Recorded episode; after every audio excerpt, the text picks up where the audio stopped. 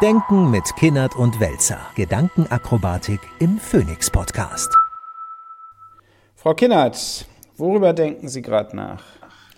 Natürlich beschäftigt mich in der Woche, ähm, was in Israel passiert ist. Die äh, Hamas-Angriffe. Ich habe ja gelesen, dass noch nie seit dem Zweiten Weltkrieg so viele Juden an einem Tag getötet worden sind wie jetzt an diesem Samstag. Ähm, ist ja viel auch in der deutschen Presse zu Recht. Das beschäftigt mich. Und was mich aber so darüber hinaus beschäftigt, ist ähm, der deutsche Umgang damit und wie extrem aufgeladen und präsent dieses Thema auch in meinem Freundeskreis ist. Also es gibt ja viele Katastrophen, viele Konflikte, viele Tote in unterschiedlichen Kontexten. Aber ich habe noch nie ein Thema erlebt, das so extrem, so aufgeheizt, aufgeladen ist und das so extrem auch persönlich und radikal in so meiner Peer Group auf Social Media, in meinen Freundeskreisen diskutiert wird. Da habe ich mich erstens gefragt, woher das genau kommt, weil das jetzt nicht unbedingt, also ich habe ja mal äh, in ein israelisches Restaurant investiert und habe viele israelische Freunde, bin da oft auf Hochzeiten und so weiter. Also bei mir spüre ich so eine ganz persönliche Nähe auch zum Land Israel und zu den Leuten.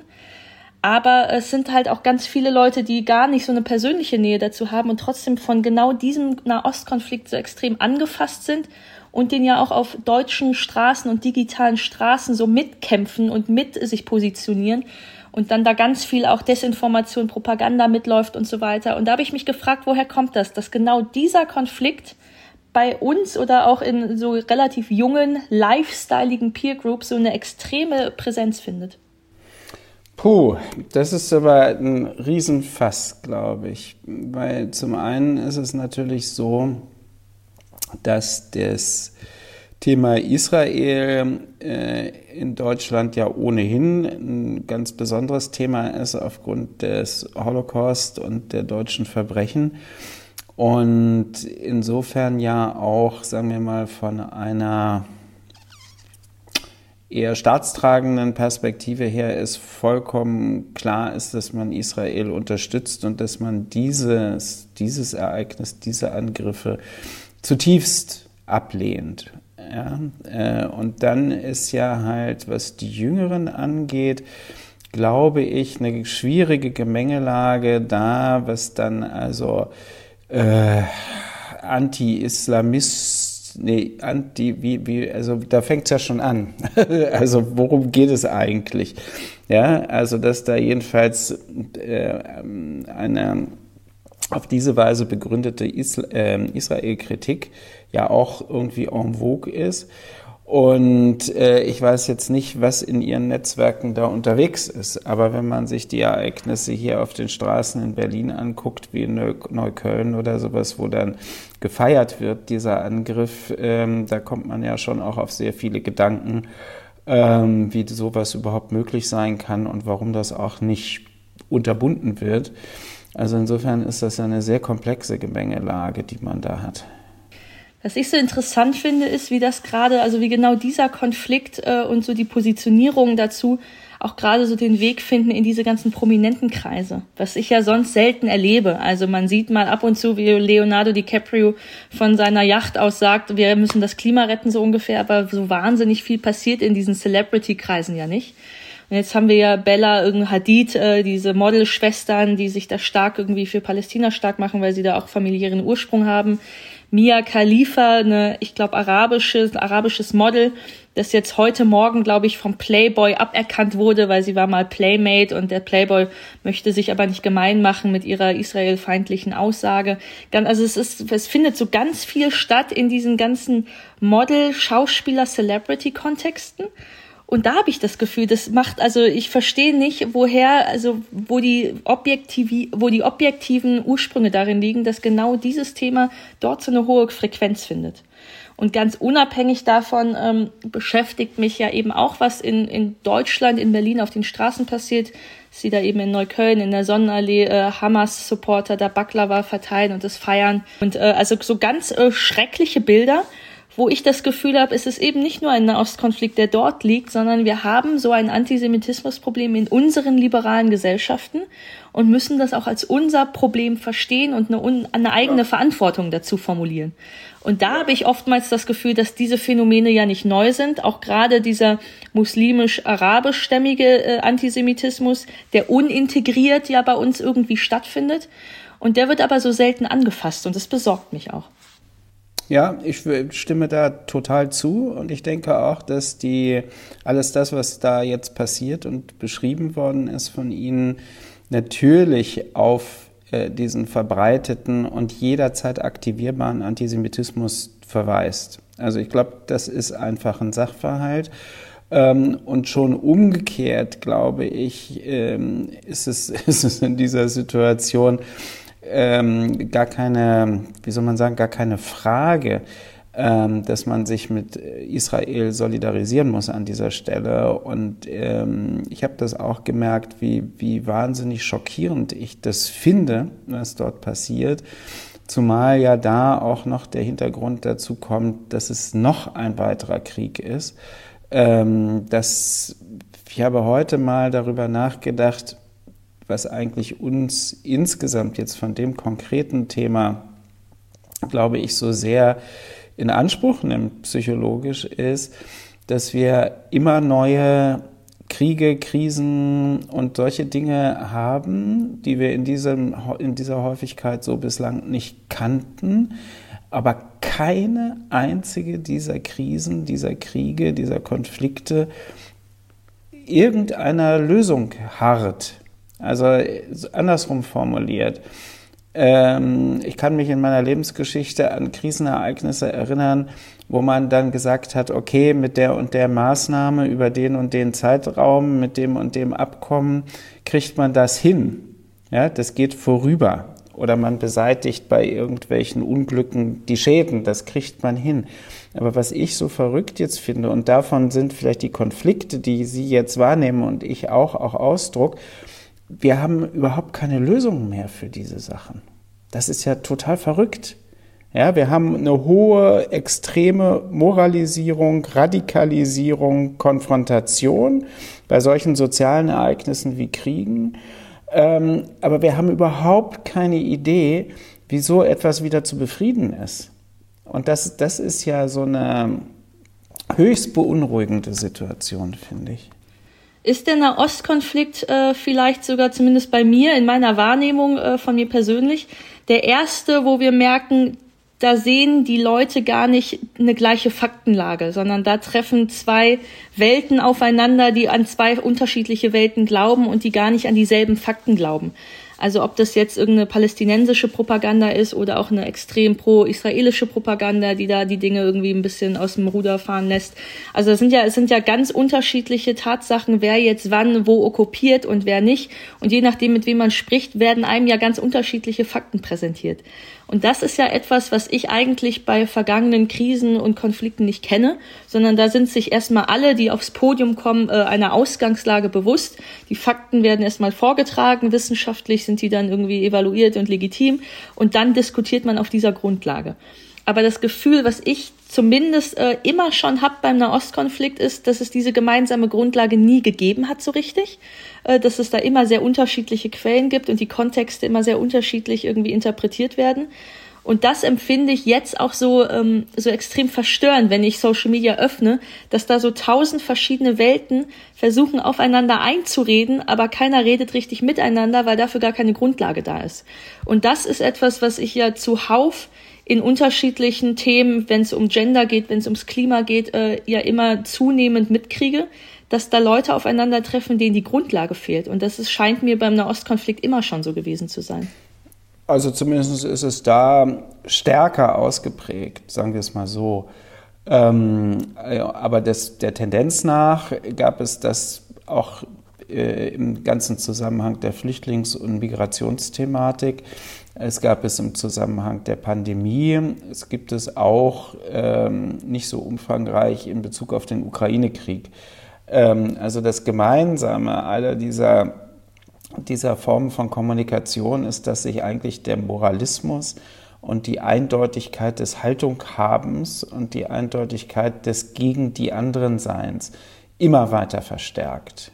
Und das heißt, dass eigentlich so etwas wie Inhalt, wie eine vielleicht Wahrnehmung von, von Schattierungen oder Möglichkeiten zu sehen, wo an welcher Stelle der andere, die anderen möglicherweise auch recht habe oder einen Punkt haben, worüber man diskutieren könnte. Das geht ja alles verloren zugunsten sozusagen dieser, dieser moralischen Schlachtordnung, die da ist. Und das, das ist, glaube ich, jetzt nicht neu äh, vielleicht nur im Extrem da. Und was man dann eben auch sieht, glaube ich, Sonnenallee, ist, dass äh, man hier in der Bundesrepublik und Seiten der Mehrheitsgesellschaft und auch von der Politik einfach über Konfliktpotenziale, die da sind, die mit Händen zu greifen sind, die benannt werden kann, über politische Rollen, die von Verbänden und sonst was übernommen werden,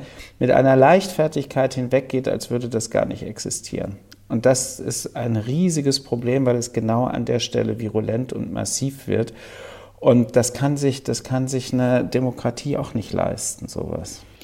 Erstens, woher kommt so eine Art von Bekennungskultur? Hat die damit zu tun, dass wir alle unseren, unseren Platz in der Gesellschaft verlieren, dass alles so schnelllebig und unübersichtlich ist, dass man versucht, übers permanente Bekennen sich zu sozialen Gruppen zugehörig zu fühlen?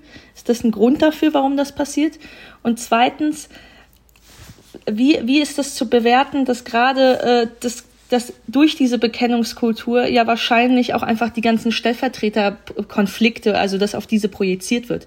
Also es ist ja äh, seltsam, dass auch wenn es zum Beispiel immer um die Erdogan-Wahl geht, dass die Türken in Deutschland lebenden Türken, äh, die türkischstämmigen, aber auch die Türken in zweiter, dritter Generation Erdogan stärker wählen als ja tatsächlich die Türken in der Türkei, die dort leben, die gar nicht von seiner Gesetzgebung betroffen sind.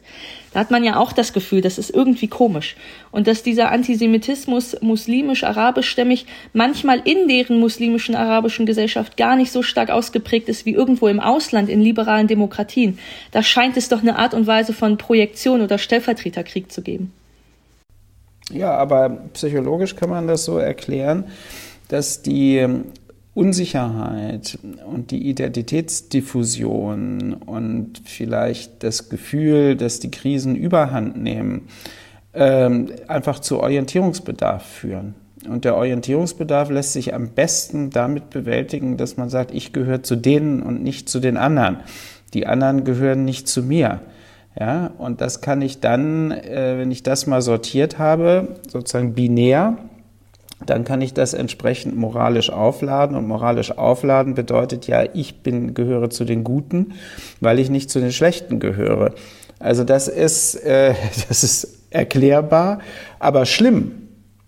Ja, auch das würde, würde darauf hinweisen, dass wir eben dieses Gefüge des Gemeinsamen, das ja eine, eine Gesellschaft braucht, ja, dass man sozusagen mehrheitlich denkt, man lebt hier in einem Zusammenhang, zu dem alle irgendwie gehören, auch wenn man unterschiedlicher Meinung ist. Das geht dabei, gerät dabei massiv in Gefahr. Und da wird es eben so konfrontativ und dann wird es natürlich in der Konfrontation auch regellos. Das bedeutet ja auch, wenn ich keinen Common Ground mehr habe, dann habe ich auch keine Regeln, wie man miteinander kommuniziert. Und das ja dann auch in der Kommunikation sind ja permanente Grenzüberschreitungen und auch in den Formen. Und äh, das kann einen schon alles ein bisschen äh, nervös machen. Aber wie wird man dem dann politisch her? Haben wir übertrieben mit einer Art von Pluralismus, alles irgendwie tolerieren, was da ist und das ist alles eine Auslegungssache und hier kann alles nebeneinander äh, akzeptieren und leben? Oder müssen wir wieder zurückkommen zu einer eher, also zu einer autoritäreren liberalen Demokratie, wo wir einfach klar machen, was rote Linien sind und dass so eine Art von Hetze und Antisemitismus, wo ich gar nicht genau weiß, was davon wirklich strafrechtlich relevant ist am Ende des Tages und was nicht, dass da einfach rote Linien eher gezogen werden und wir aus einer Ängstlichkeit oder einer eigenen politischen Orientierungslosigkeit diese roten Linien gar nicht ziehen? Ich habe ja den Verdacht, das ist nicht sozusagen Feier des Pluralismus, sondern es ist Gleichgültigkeit und Fahrlässigkeit und Verantwortungslosigkeit gegenüber dem, was eine Demokratie erfordert. Also ich äh, habe ja als Untertitel von meinem letzten Buch äh, Politik ohne Leitbild. So, und ich bin schon der Überzeugung, dass Politik in einer modernen Demokratie ein Leitbild braucht.